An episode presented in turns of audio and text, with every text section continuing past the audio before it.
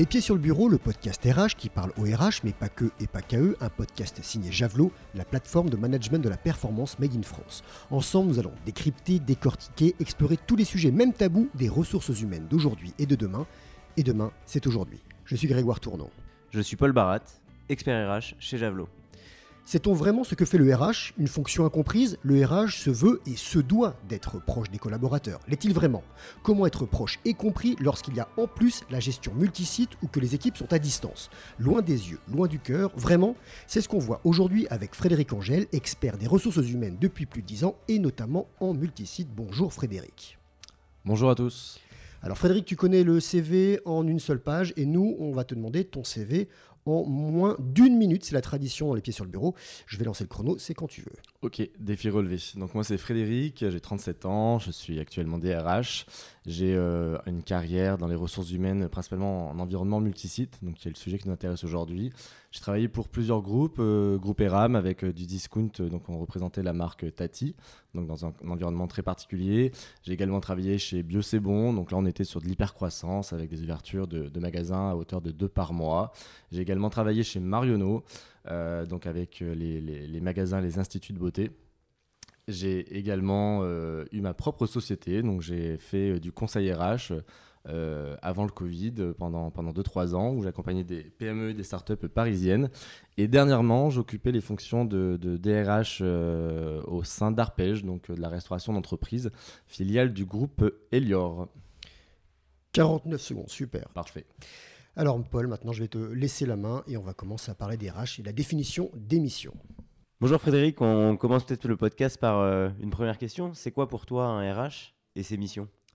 Alors, c'est finalement euh, très très euh, généraliste. En tout cas, moi, les fonctions que j'ai pu occuper, c'était toujours généraliste. Donc, un, RH, c'est une personne qui va s'occuper de la paye, bien évidemment, du recrutement, de la marque employeur, des relations sociales, du développement des compétences de ses collaborateurs, des people review. Enfin, finalement, c'est pour moi un poste en 360.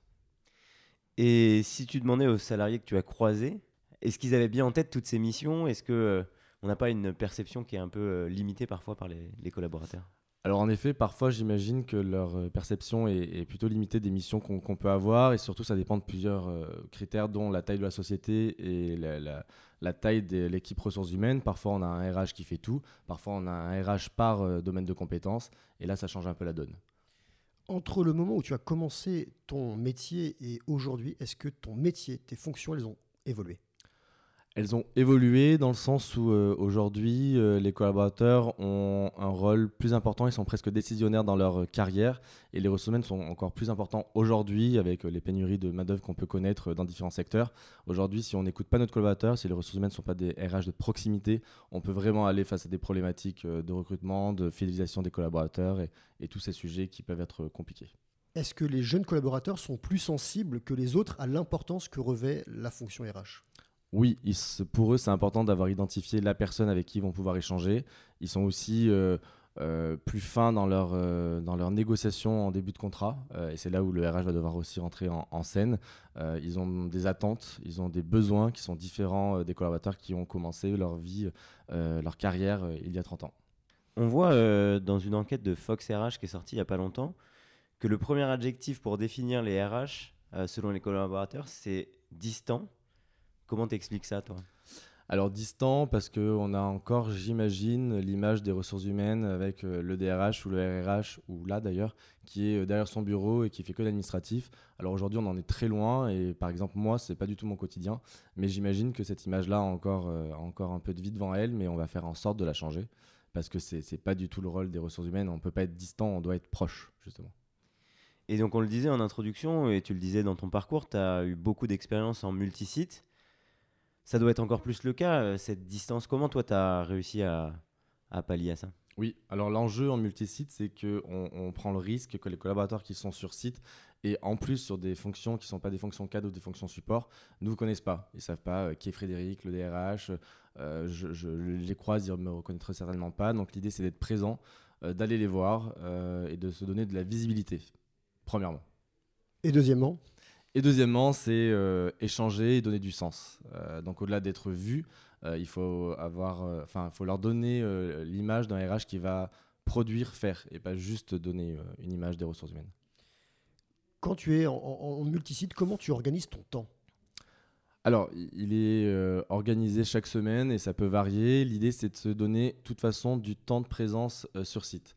Donc, il y a plusieurs pistes. Soit j'accompagne un opérationnel du type un directeur de zone ou un manager de site, pour le dernier exemple en restaurant, par exemple, ou j'y vais pour des sujets particuliers, une problématique. Et donc, c'est vraiment un endroit où je vais aller pour régler une problématique du type disciplinaire euh, même des sujets plus graves, hein, comme du harcèlement, etc. Donc euh, il y a plusieurs, euh, plusieurs voies possibles, mais il faut en tout cas aller sur site régulièrement et, aller serrer des mains. Est-ce que tu as beaucoup serré beaucoup de mains ou est-ce que tu n'en as pas serré assez selon toi? Alors, ça dépend quelle entreprise. Euh, lorsque j'étais chez Marionneau, euh, je pense que j'y accordais suffisamment de temps pour être euh, visible et présent. chez Arpège, pour le coup, j'aimerais en faire davantage, être davantage sur site. Mais c'est vrai que parfois, on est aussi pris par le quotidien avec des sujets importants où on a besoin de s'isoler, on ne peut pas être sur site. Et là, ça complique un petit peu le, le calendrier et l'agenda. Est-ce que les relais sur site sont importants? Ils sont primordiaux. Euh, mais primordiaux, euh, mais il faut également les accompagner. C'est-à-dire qu'aujourd'hui, un manager de site, euh, c'est lui qui va être un peu cette passerelle entre les ressources humaines, le siège et le collaborateur sur site. Mais s'il n'est pas formé et s'il n'a pas le bon comportement ou les, bonnes choses à transmettre, ça peut être problématique aussi parce qu'il peut aussi fermer pas mal de portes finalement ou faire un, travail inverse. Pour toi, le RH, c'est un pompier, un soldat en première ligne, un espion? Alors, c'est souvent euh, un pompier, malheureusement, et c'est là où il faut travailler lorsqu'on est DRH ou RRH. C'est-à-dire qu'on va finalement aller sur site lorsqu'il y a une problématique. J'ai un salarié qui se comporte mal, je vais aller sur site. J'ai une situation de, harcèlement d'un manager, je vais aller sur site et faire une enquête. Mais finalement, il ne faut pas se limiter qu'à ça. Il faut construire en amont et accompagner pour éviter d'être dans une situation de pompier. donc, c'est un travail de préparation. Et le côté euh, soldat en première ligne, on l'a vu notamment pendant la, la période Covid? Oui. Alors là, c'est vraiment euh, soldat, exactement. Il faut être sur place, il faut euh, porter les sujets, il faut donner du sens parce que il faut savoir qu'en tout cas, dans l'environnement que j'ai connu, c'est du multisite et on n'a pas que des collaborateurs qui sont à l'aise avec euh, tous ces sujets-là. Donc il va falloir les vulgariser, les simplifier pour que ait du sens et qu'ils comprennent. Parce que finalement, ils vont vous dire oui, oui, ils n'ont pas compris et la communication ne sera pas passée. Et on parlait de, je te disais espion, on voit qu'il y a près de trois quarts des répondants de l'enquête que je te citais tout à l'heure qui considèrent que les RH sont plus proches de la direction que les salariés, que des salariés. Euh, c'est quoi ton avis là-dessus?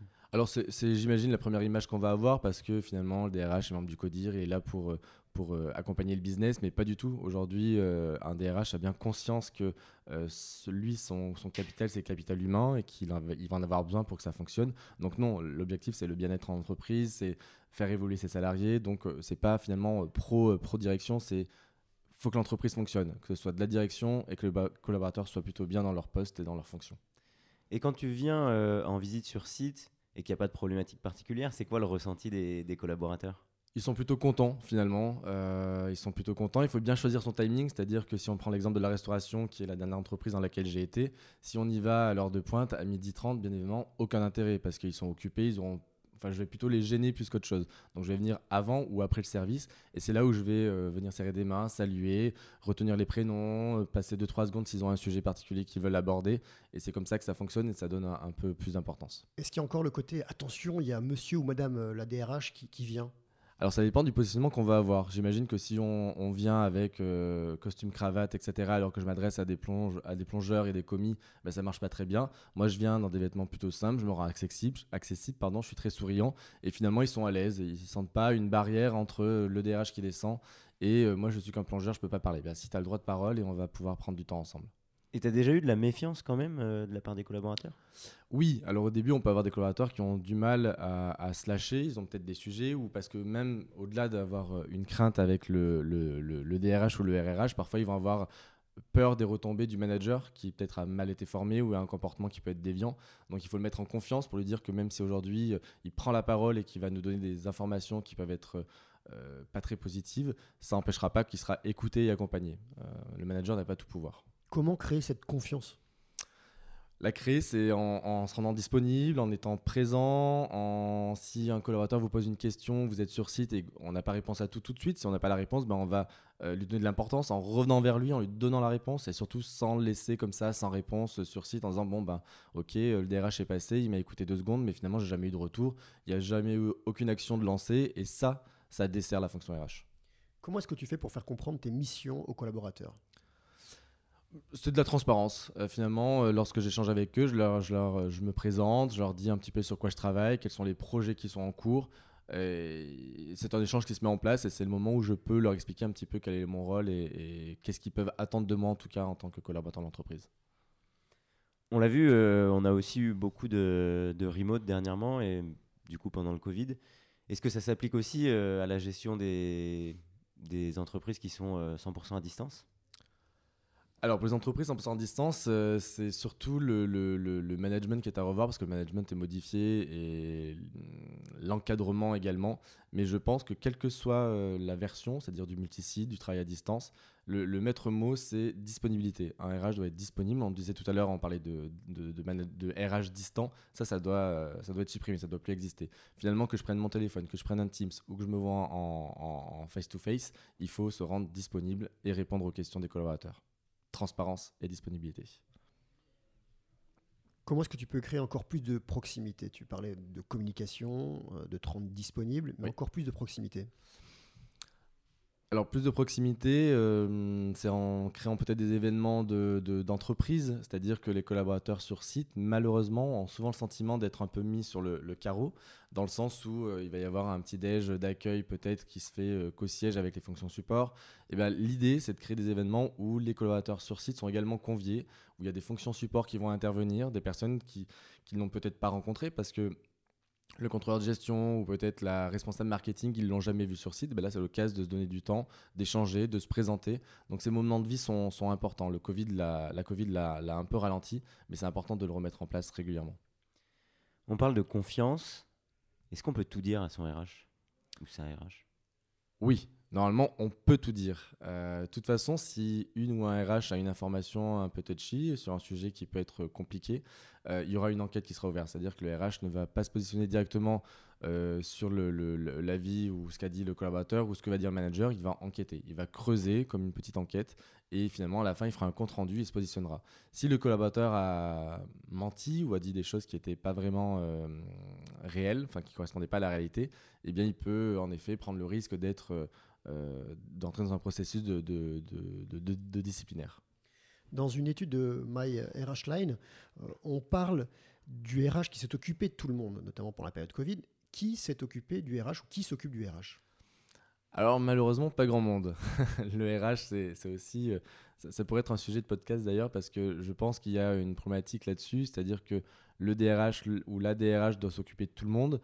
Euh, s'occuper des fonctions support, s'occuper des collaborateurs sur site, s'occuper même de la direction et s'assurer que tout le monde va bien. Mais finalement, pas grand monde s'intéresse euh, à lui ou à elle sur son bien-être. Et on a souvent euh, sur nos épaules des sujets touchy, des sujets qui peuvent être même violents, dans des climats, un climat social peut être hyper tendu, c'est-à-dire qu'on marche sur des œufs H24.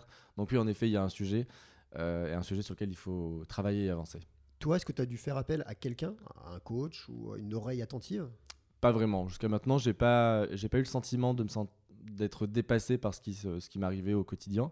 Je me suis pas senti euh, ni en danger euh, moralement ni physiquement. Donc non, c'est pas mon cas. Mais en tout cas, si c'était le cas, je pense qu'un DRH est quand même bien placé pour savoir à qui il pourrait s'adresser, même s'il n'y a pas un accompagnement au quotidien. S'adresser à, à un père? Exactement, c'est possible. Une personne qui a connu la même situation dans son réseau ou euh, carrément aller s'adresser à son DG, à son président et, alerter, euh, voilà, aller au bureau, il faut qu'on parle, il y a une problématique. Alors tu disais qu'entre le début de ta carrière aujourd'hui, ton métier, tes fonctions avaient beaucoup évolué. Comment vois-tu l'avenir?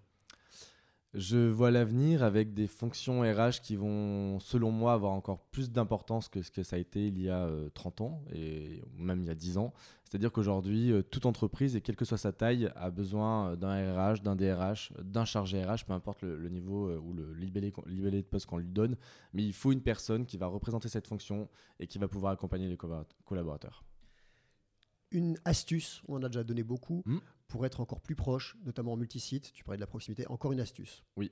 Alors l'astuce euh, principale selon moi, c'est euh, se donner un délai de réponse et ne jamais laisser un collaborateur, un manager ou un élu sans réponse. Engagement pris, réponse donnée. C'est une belle astuce. Alors, dans Les Pieds sur le Bureau, on a la tradition du CV en une minute, on a aussi la tradition de la passation de pouvoir aux témoins ou de flambeaux, euh, comme euh, dans certaines émissions télé. À qui tu veux transmettre le flambeau? Qui tu aimerais entendre dans Les Pieds sur le Bureau?